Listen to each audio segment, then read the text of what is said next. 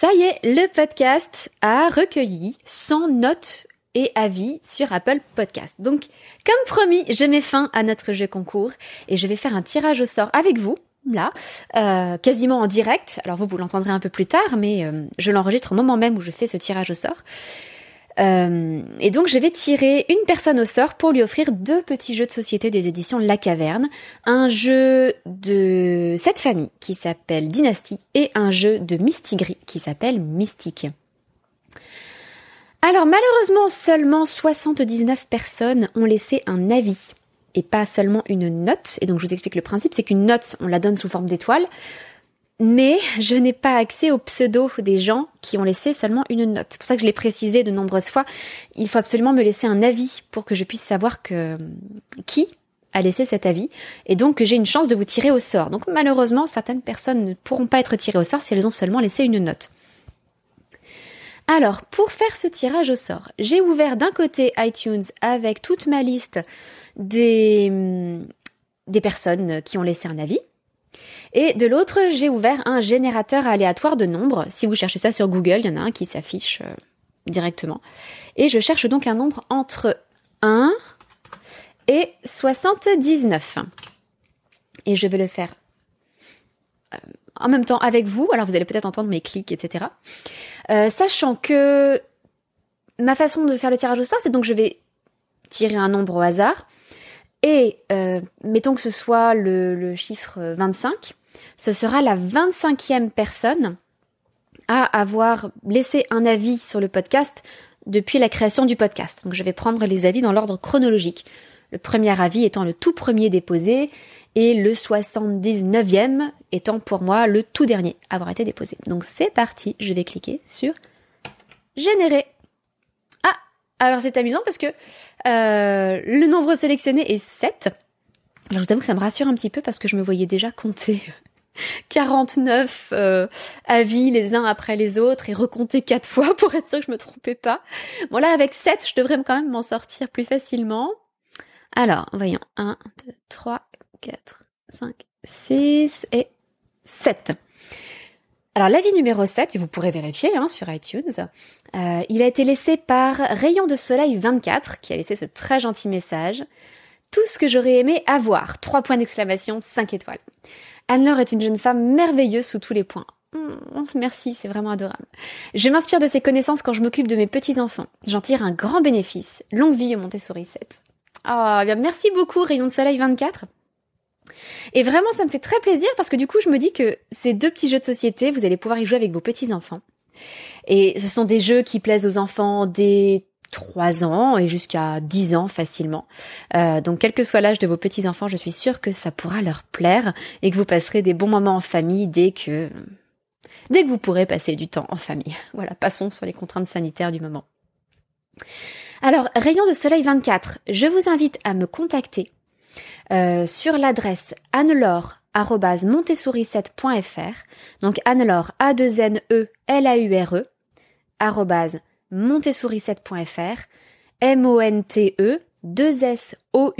I C E de T E S.fr. Et comme ça, vous pourrez me donner votre adresse postale pour que je puisse vous envoyer ces deux petits cadeaux. Un immense merci à toutes les personnes qui ont laissé un message. Ça me touche énormément. Euh, et surtout, n'hésitez pas, si vous n'avez pas encore fait, à le faire, parce que ça permet de faire connaître ce podcast à plus de monde. Voilà, je vous laisse maintenant écouter euh, l'épisode anniversaire de ce podcast qui fête ses un an. Bienvenue sur le podcast des Montessori 7, Montessori à la maison. Je suis Anne-Laure Schneider, formatrice Montessori et maman de 5 enfants instruits en famille. Ma mission, c'est d'aider les parents, les assistantes maternelles, bref, tous ceux que dans notre communauté nous appelons des souricettes, à mettre en pratique la philosophie Montessori chez eux, avec leurs enfants ou les enfants qu'ils gardent. Dans ce podcast, nous parlerons donc de pédagogie Montessori, mais aussi de discipline positive, d'instruction en famille, ce que l'on appelle aussi l'école à la maison, de co-schooling et de bien d'autres choses encore. Hier, je fêtais mon anniversaire. Pendant que j'étais au téléphone avec mon père, qui m'appelait pour me le souhaiter, mon fils, pour plaisanter, s'est amusé à essayer de calculer ma date de naissance. Et puis il s'est mis à rigoler, il m'a dit Hé maman, tu es née en 1887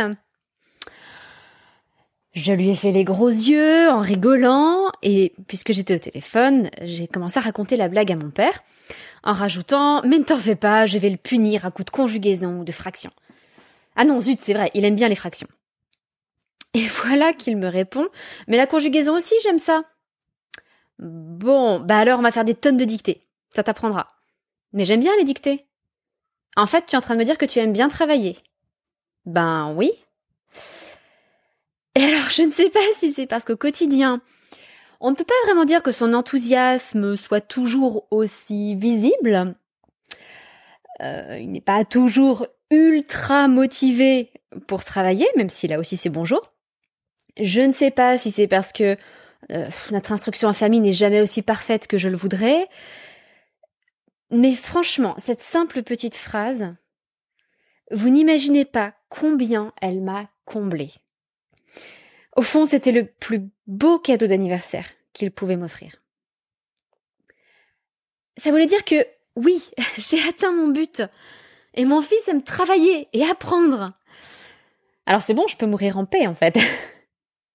bon, je vous avoue pas encore parce que j'ai encore quatre enfants derrière. Et je dois aussi entretenir cette curiosité et cette envie d'apprendre chez eux. Donc j'ai encore un petit peu de travail. Et euh, ma vie ne va pas s'arrêter là. Mais c'était, waouh, quelque chose d'incroyable. Vous voyez, j'ai eu de très jolis cadeaux d'anniversaire. Mais celui-là était au-dessus de tous les autres. Et aujourd'hui, aujourd'hui, c'est le podcast qui fête son anniversaire. J'ai mis en ligne le premier épisode le 20 avril 2020 mais je n'ai annoncé sa naissance que le 23 avril, le temps de m'assurer que tout fonctionnait bien. Mais euh, au moment où vous entendrez ce podcast, ce sera son anniversaire. Je l'enregistre un petit peu plus tôt pour essayer de ne pas être en retard pour cette occasion particulière. Ce podcast, c'est quelque chose que j'avais en tête depuis longtemps, je l'avoue, et avec le recul, je ne suis pas sûre qu'avril 2020 était la meilleure période pour le lancer. Merci le confinement, merci tous les changements de programme, mais bon. Au final, je suis vraiment très très reconnaissante de tout ce que le podcast m'a apporté et de toutes les personnes avec qui ça m'a permis d'échanger. J'ai reçu tellement de retours phénoménaux qui m'ont fait chaud au cœur. C'est bien simple, sur la centaine de notes et d'avis laissés, il n'y a que des 5 étoiles, à part un commentaire. Euh, et donc voici euh, en, en, audio ma pire critique. Euh, c'est quelqu'un qui a laissé donc une note de 4 étoiles en écrivant au top, intéressant à écouter, les thèmes sont nombreux et variés, quel travail. Alors merci Marise, je crois qu'aujourd'hui vous remportez le prix de la plus gentille des pires critiques.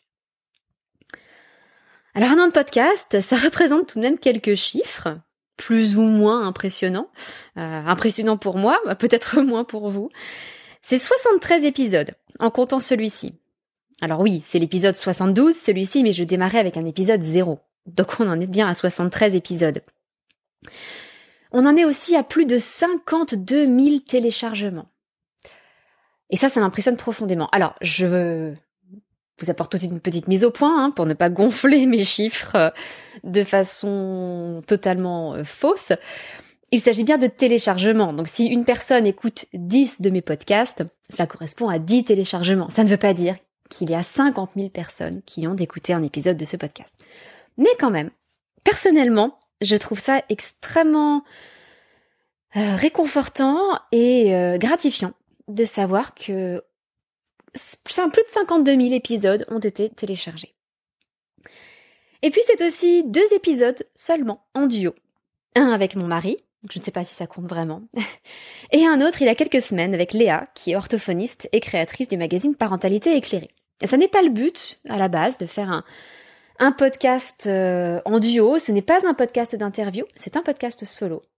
Mais j'apprécie de, savoir que je peux compter ponctuellement sur l'expertise de quelqu'un ou sur euh, euh, mon mari, par exemple, pour avoir une conversation un peu plus sympathique et rendre ce podcast un petit peu plus interactif.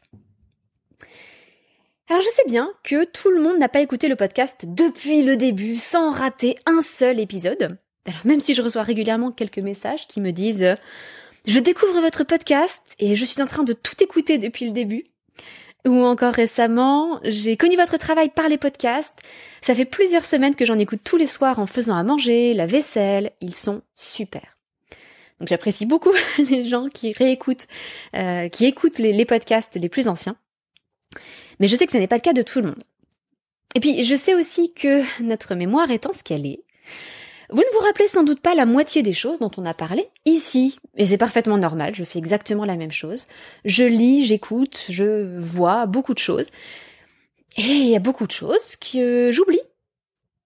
C'est pourquoi aujourd'hui, je voudrais extraire pour vous dix petites leçons ou petites astuces faciles à retenir de cette année entière de podcast. Alors à chaque fois, je vous renverrai euh, vers l'épisode d'où est issue cette astuce pour que vous puissiez l'écouter plus en détail si vous voulez en savoir plus. Alors, pas besoin de prendre des notes, vous trouverez le numéro et l'intitulé de chaque épisode simplement dans les notes de ce podcast. Donc c'est parti pour les 10 leçons d'une année entière de podcast. Astuce numéro 1. L'intelligence ne prédit pas le succès. C'est prouvé. Alors encourageons plutôt les efforts le travail et le progrès. C'est ce qu'on appelle la théorie de l'intelligence en développement plutôt que la théorie de l'intelligence fixe. Si vous dites à un enfant qu'il est intelligent, euh, capable, brillant en maths, etc., eh bien il risque très vite de ne plus se mettre à travailler ou de fuir les exercices les plus difficiles, de peur de remettre en cause son statut d'enfant brillant. Si au contraire on encourage les efforts, le travail et les progrès, et j'insiste bien sur le fait qu'il n'y a pas de progrès sans erreur, donc on peut aussi se réjouir des erreurs, car elles nous permettent de progresser. Eh bien, notre enfant va être encouragé à aborder des choses plus difficiles, parce que cela représente un effort, un travail supplémentaire, et donc des progrès supplémentaires. Donc plutôt que de féliciter votre enfant sur ses résultats ou sur ses capacités, vous pouvez encourager son travail. Et vous verrez que ça porte beaucoup plus de résultats. Ça vient du podcast numéro 7 sur l'intelligence fixe ou en développement. Leçon numéro 2. Pour développer la concentration d'un enfant. Maria Montessori nous a dévoilé ce qui est, à mon humble avis, la meilleure méthode qui soit. Premièrement, trouver une activité qui l'intéresse. Deuxièmement, lui permettre de répéter ce travail autant de fois qu'il le souhaitera ce qui développera alors chez lui une faculté d'attention et de concentration, qu'il pourra ensuite appliquer à bien d'autres choses. La première chose à faire est donc de repérer les centres d'intérêt de l'enfant et les périodes sensibles dans lesquelles il se trouve. C'est quelque chose euh, auquel je renvoie toujours les personnes qui cherchent des idées d'activité pour leur enfant. C'est un, à quoi s'intéresse-t-il? En termes de centre d'intérêt, ça peut être les animaux, ça peut être les dinosaures, ça peut être les voitures, ça peut être euh, les costumes, ça peut être tout ce qu'on veut. Et deuxièmement, par quelle période sensible est-il en train de passer?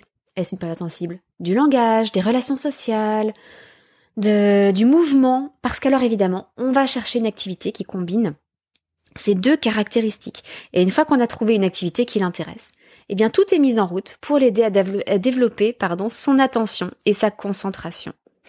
Donc il faut toujours, toujours partir des intérêts de l'enfant. Petite astuce numéro 3. Ah pardon, l'astuce numéro 2 venait du podcast 20 pour développer la concentration d'un enfant. L'astuce numéro 3, quant à elle, on la retrouve dans trois podcasts différents autour de la lecture. Les podcasts 29, 32 et 72, 70, euh, pardon, qui est tout récent. Euh, c'est comment apprend-on à lire avec la pédagogie Montessori, apprendre à lire les quatre erreurs à éviter. Et puis euh, le podcast que j'ai fait en duo avec Léa, dont je vous parlais un petit peu plus tôt, sur comment commencer à apprendre à lire. Plus qu'une astuce, si vous voulez, c'est un avertissement. Attention, pour apprendre à lire, cela ne sert à rien de se ruer sur les lettres rugueuses, les dictées muettes ou les séries roses, bleues et vertes. Et si cette astuce, on la retrouve dans ces trois épisodes, ce n'est pas pour rien. C'est parce que c'est l'une des erreurs les plus fréquentes que je vois faire dans l'apprentissage de la lecture dans le cadre de la pédagogie Montessori. En effet, il y a tout un travail préparatoire à faire avant les lettres rugueuses. Un travail à faire autour de la conscience phonologique, de la préparation de la main, ça c'est plus pour l'écriture, et autour du langage oral, parce que c'est seulement en enrichissant le vocabulaire que notre enfant va pouvoir apprendre à lire. Astuce numéro 4, qui n'a rien à voir. pour se créer de beaux souvenirs en famille, que ce soit en vacances ou quand on passe un moment un petit peu difficile et qu'on voudrait euh, compenser, par exemple, euh, l'angoisse ou l'incertitude qui plane pendant une période de confinement, euh, par de, beaux souvenirs qui viendront contrebalancer ces, émotions-là, eh bien, il est important de prévoir deux choses. Sur une période donnée, il faut prévoir quelques activités phares qui seront riches en émotions, et puis il faudra soigner la faim. En effet, la façon dont le cerveau se rappelle des choses, dont le cerveau se crée des souvenirs, est très particulière. Le cerveau se souvient en priorité des moments forts d'un côté et de la fin d'une expérience de l'autre. Donc pas besoin en vacances de multiplier les activités, de dépenser une fortune, ou pire de prévoir un planning rempli à la minute près. De toute façon, notre cerveau fera le tri. Donc même si vous ne pouvez pas partir en vacances parce que oui, confinement oblige, euh, peut-être que vous êtes en vacances, que vous avez une semaine de vacances avec vos enfants et que vous voudriez marquer un petit peu le coup en faisant des vacances à la maison. Eh bien, il vous suffit de prévoir quelques activités marquantes. Euh, et quand je dis qu'elles peuvent être riches en émotions, elles peuvent être riches euh, en émotions comme de la joie, mais aussi comme de la peur ou du dégoût. Ça, c'est un thème que nous aborderons la semaine prochaine. Euh, il ne s'agit pas de terrifier nos enfants, mais il y a des peurs que les enfants apprécient beaucoup. Je pense au grand 8, par exemple. Donc pas besoin de multiplier les expériences. Ça, c'est une leçon qui est extraite du podcast numéro 35. Comment se euh, créer de beaux souvenirs en famille. Et en parlant de fin d'expérience, à soigner pour se faire de beaux souvenirs, eh bien les enfants vivent souvent des moments de crise à la fin d'une journée, ce qui est particulièrement frustrant quand justement on a passé une journée entière à faire quelque chose qui leur a fait extrêmement plaisir. Il faut avouer qu'on se sent bien mal récompensé. Mais dans ces moments-là, on peut se souvenir que les crises ont deux causes principales. Ou bien une émotion forte que l'enfant doit décharger, ce qui est souvent le cas quand justement on a préparé toute une journée euh, d'activités riches en émotions, ou bien un besoin non assouvi. Ce besoin peut être physiologique, peut-être que l'enfant est fatigué, qu'il a faim, euh, ou alors un besoin affectif. Peut-être que nous manquons à l'enfant, c'est souvent le cas lorsqu'un enfant euh, se met à pleurer après une journée très paisible passée à la crèche ou chez une nounou, c'est simplement qu'on lui a manqué. Donc il décharge cette émotion et en même temps, euh, il a ce besoin affectif qui a besoin d'être comblé. Donc là, c'est les deux causes en même temps. Du coup, une fois qu'on sait que ce sont les deux causes principales aux, crises de fin de journée des enfants, aux crises émotionnelles, eh bien, il est beaucoup plus facile d'y remédier. Déjà, est-ce que tu as faim? Est-ce que tu es fatigué? Est-ce que tu as pris un goûter? Est-ce que, voilà, est-ce que tes besoins physiologiques sont remplis? Et sinon, est-ce que tes besoins affectifs sont remplis? Et est-ce que tu n'aurais pas une émotion forte à décharger? À ce moment-là, on va prendre le temps ensemble de décharger cette émotion et de revenir à un niveau euh, émotionnel et donc hormonal, etc., plus calme, pour euh, voilà faciliter, pour créer une espèce de sas de transition entre euh, ce qui s'est passé dans la journée et la soirée. Donc ça, ça vient du podcast numéro 37 euh, sur les crises de fin de journée avec les enfants. Bon, alors voilà déjà cinq premières leçons, il nous en reste encore cinq. Mais je voudrais vous apporter tout de suite une petite leçon bonus que j'ai tirée moi-même de ma journée d'anniversaire. On m'a offert deux très beaux cadeaux, en plus du très beau cadeau de mon fils aîné dont je vous ai parlé. Euh, alors mon mari m'a offert de très jolis bijoux de style Art Nouveau que j'aime énormément. Mais on m'a aussi offert comment vous dire une espèce de surmatelas chauffant et un réveil simulateur d'aube. Et vous voyez, euh, alors le, principe c'est que le surmatelas, on l'allume une demi-heure avant de se coucher, ce qui fait que quand on se glisse dans les draps, le lit est chaud. Et je trouve ça merveilleux. Franchement, c'est c'est voilà moi qui ai souvent les extrémités froides comme la plupart des femmes parce que nous n'avons pas une circulation euh, identique à celle des hommes, une circulation sanguine. Eh bien, c'est un bonheur maintenant le soir d'aller me coucher, ce qui n'était pas le cas avant. Et le matin, je me fais maintenant donc réveiller par la petite lumière euh, simulateur euh, simulatrice d'aube qui s'allume progressivement et des chants d'oiseaux.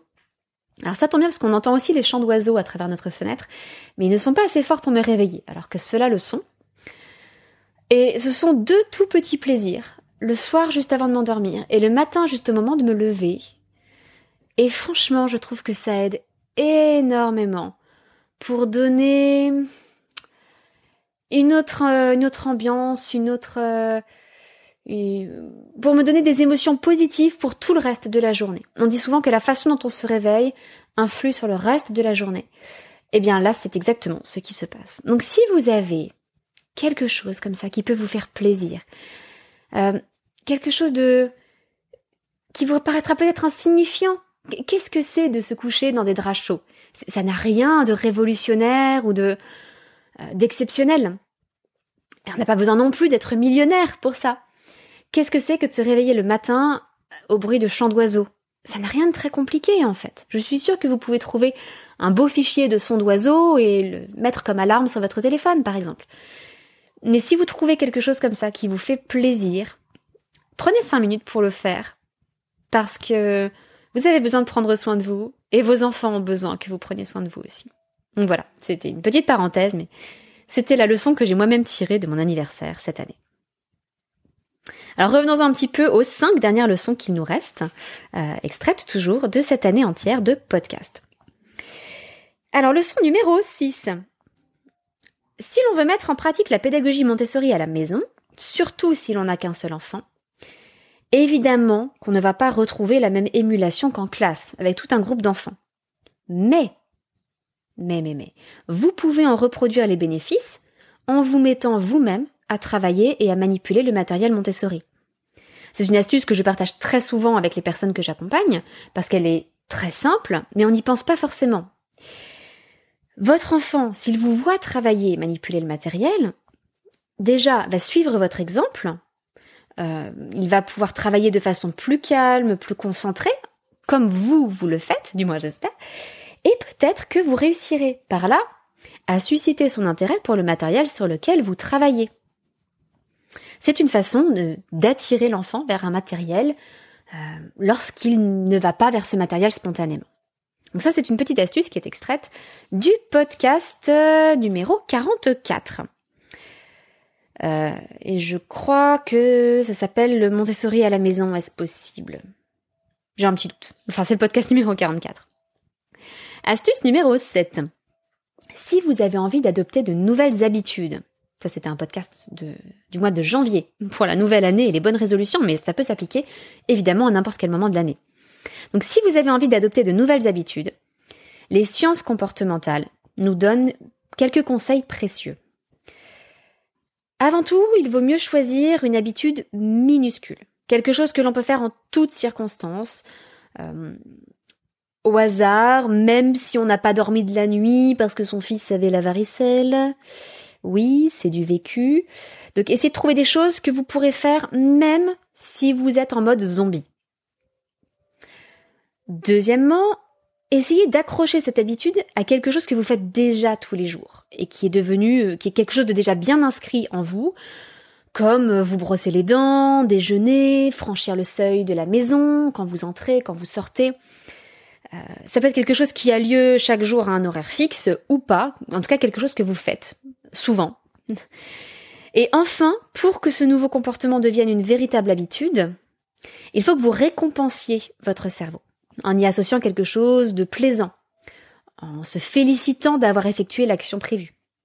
Alors si vous êtes euh, particulièrement extraverti, vous pouvez lever les bras en l'air en chantant euh, We are the champions, my friend euh, à fond, ou alors si vous êtes plutôt introverti comme moi, Euh, on dit souvent que les introvertis à l'extérieur sont beaucoup plus extravertis à la maison, hein, en revanche. Mais si vous êtes plutôt introverti, vous pouvez plutôt simplement vous imaginer en train de saluer une foule en délire, en disant euh, merci, merci, avec la main levée comme ça.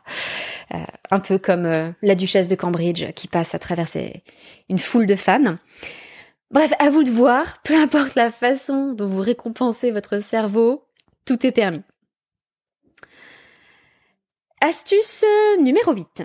Si vous voulez adopter... Oh pardon, j'ai oublié de vous signaler euh, quel était le numéro de cet épisode. C'était l'épisode 57, adopter de nouvelles habitudes. Pour l'astuce numéro 8, qui elle vient du podcast 59, euh, sur le lit au sol Montessori. Si vous voulez adopter ce fameux lit au sol Montessori, trois petits conseils très simples. Premièrement, pas besoin d'en faire un lit cabane. Un simple matelas posé sur un sommier au sol, ça suffit pour être un lit au sol Montessori. Deuxième petit conseil, pour un jeune bébé, il vaut mieux prévoir un petit lit. On a souvent tendance à vouloir prévoir quelque chose de très grand pour lui laisser plus d'espace. Mais en fait, les tout petits bébés ont besoin d'être contenus et un trop grand espace les insécuriserait. Et troisième petit conseil, si votre enfant dormait jusqu'ici dans un lit à barreaux, il faut prévoir une période de transition. Et là, je vous explique toute la procédure dans le podcast 59. Neuvième petite euh, astuce de cette année. Vous avez peut-être beaucoup entendu parler de la puissance de la visualisation pour atteindre ses objectifs. C'est vrai, c'est extrêmement puissant. Mais si vous voulez pratiquer la visualisation ou enseigner cette technique à vos enfants, il est très important de ne pas se tromper. Si vous visualisez le résultat que vous cherchez à obtenir, ça peut être euh, une place sur un podium, une bonne note à l'école, la réussite à un examen ou un concours, euh, un corps en parfaite santé, etc. Donc si vous visualisez le résultat, votre cerveau va réagir comme si vous aviez déjà atteint cet objectif. Parce que le principe du cerveau, c'est que il ne fait pas vraiment de différence entre ce qu'il imagine et la réalité. Donc, puisque votre cerveau va considérer que l'objectif est déjà atteint, il va se montrer un petit peu paresseux, ce qui va vous éloigner de votre but. Au contraire, visualisez le processus. Ça peut être les entraînements sportifs, ça peut être les séances d'études, le moment où vous passez devant un jury, les bonnes choses dont vous allez vous nourrir, le moment où vous allez euh, faire les courses ou le moment où vous allez courir. Imaginez tout cela. Et alors pour votre cerveau, ces entraînements factices seront presque aussi efficaces que des entraînements réels. Vous pourrez ainsi faire du sport, même quand vous serez trop fatigué pour le faire, ou, et ça rejoint un petit peu euh, la leçon numéro 7, ça vous permettra de prendre de bonnes habitudes plus rapidement en visualisant les gestes que vous voulez incorporer à votre quotidien. Car on adopte une habitude plus vite si on la pratique plus souvent. Donc si vous avez une habitude quotidienne, quelque chose que vous voulez faire tous les matins ou tous les soirs, eh bien non seulement vous pouvez la mettre en pratique tous les jours, mais vous pouvez aussi vous imaginer, visualiser euh, l'enchaînement de, de, circonstances entre l'accroche le, comportement auquel vous allez accrocher cette habitude, l'habitude elle-même, le comportement que vous allez exécuter, et ensuite la petite récompense par laquelle vous allez féliciter votre cerveau. Et si vous visualisez ça dix fois de suite, eh bien c'est comme si vous vous étiez déjà entraîné dix jours de suite. Donc vous allez gagner du temps pour adopter cette nouvelle habitude. Alors toutes ces, leçons de la science sur la visualisation sont extraites du podcast numéro 63. Et enfin, dernière astuce, dernière leçon. Euh, c'est peut-être l'une des choses auxquelles je tiens le plus en matière de parentalité. S'il y a un outil de la discipline positive qui est utile à tout le monde et qui entraîne de nombreux effets positifs rapidement, c'est bien le temps dédié. Le temps dédié, ça consiste à passer au moins 10 minutes chaque jour avec chacun de vos enfants, en tête à tête, pour faire une activité choisie par votre enfant. C'est un boost de confiance en soi et d'affection assurée. En remplissant ainsi le réservoir affectif de vos enfants, c'est leur comportement général qui s'en retrouvera amélioré, puisqu'à ce moment-là, ils n'auront plus besoin d'attirer votre attention par d'autres moyens, généralement beaucoup plus négatifs. Et ce sont aussi de meilleures relations familiales qui se créent. D'autant plus quand ce sont les enfants qui se mettent à faire des temps dédiés avec un autre membre de la fratrie. Et à ce moment-là, ce sont de belles relations euh, dans la fratrie qui se créent aussi. Si vous voulez en savoir plus sur ce temps dédié, je donne beaucoup plus de détails dans le podcast numéro 67 qui lui est consacré. Je dois vous dire que j'ai vraiment passé une merveilleuse année à créer ces podcasts pour vous. Et si jamais vous avez envie de me faire un cadeau d'anniversaire, on ne sait jamais, que ce soit pour mon anniversaire personnel ou pour celui du podcast, euh, qui tombe à, une dizaine de jours d'intervalle, il y a quelques petites choses très simples que vous pouvez faire. Vous pouvez en faire une, je vous serai déjà extrêmement reconnaissante, ou vous pouvez toutes les faire si vous êtes très motivé. Avant tout, vous pouvez mettre une note et un avis sur Apple Podcast. Il faut savoir que plus le podcast est apprécié, plus les répertoires de podcast le suggèrent à de nouvelles personnes. Votre recommandation est fondamentale. Deuxième chose que vous pouvez faire, c'est par exemple partager cet épisode ou un autre que vous aimez particulièrement en envoyant le lien par mail à une amie, en le postant sur Facebook, en parlant du podcast sur Instagram, euh, en rajoutant un lien vers le podcast sur votre blog, si vous en avez un. Et alors, n'hésitez surtout pas, si vous le faites, à me taguer sur les réseaux sociaux pour que je puisse vous remercier. Ça me touchera énormément. Et puis, le, une dernière, un peu plus grosse chose que vous pouvez faire, c'est que vous pouvez suggérer à d'autres podcasteurs que vous aimez de m'inviter. Je vous avoue que ça serait l'occasion de faire connaître les Montessori 7 à plus de monde, et ça me permettrait de partager ce que j'ai à dire à plus large échelle. Si cela vous intéresse, il y a des chances que cela intéresse d'autres parents comme vous. Alors si vous n'avez pas d'idée, je ne vous cache pas que ça me ferait très plaisir de discuter par exemple avec euh, Clémentine de la matrescence ou Cédric de Papatriarcat.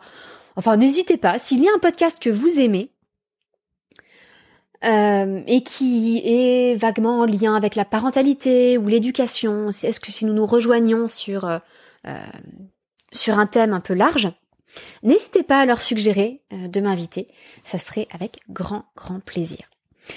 Chaque petit geste compte. Et je vous assure que de mon côté, aucune de ces petites attentions ne passera inaperçue. Vraiment, je vous en remercie chaleureusement d'avance. Euh, je, sais, que certains d'entre vous euh, le feront. Et donc, je, je vous en remercie d'avance. Au final, je n'ai plus qu'à vous donner rendez-vous dans un an alors non, je vous rassure, il y aura un épisode la semaine prochaine et toutes les semaines à venir. Mais je vous donne quand même rendez-vous dans un an pour marquer le coup pour le prochain anniversaire. Et entre-temps, je pense que nous aurons aussi une petite occasion de, célébrer encore euh, euh, avec ce podcast puisque nous aurons le centième épisode de ce podcast d'ici quelques mois. C'est tout pour cette semaine. J'espère que ce petit, cette petite piqûre de rappel de 18 choses que j'avais déjà mentionnées dans les podcasts, mais que vous avez très certainement oublié, au moins pour certaines. J'espère que ça vous aura été utile et je vous donne rendez-vous la semaine prochaine pour parler des émotions de notre enfant. Oh pardon non, euh, ça ce sera dans deux semaines. Euh, dans une semaine, euh, nous réfléchirons à la question du non. Faut-il dire non à son enfant? Donc à la semaine prochaine, je vous souhaite plein plein de bonnes choses pour cette nouvelle année de podcast et à très bientôt. Votre petite sourisette.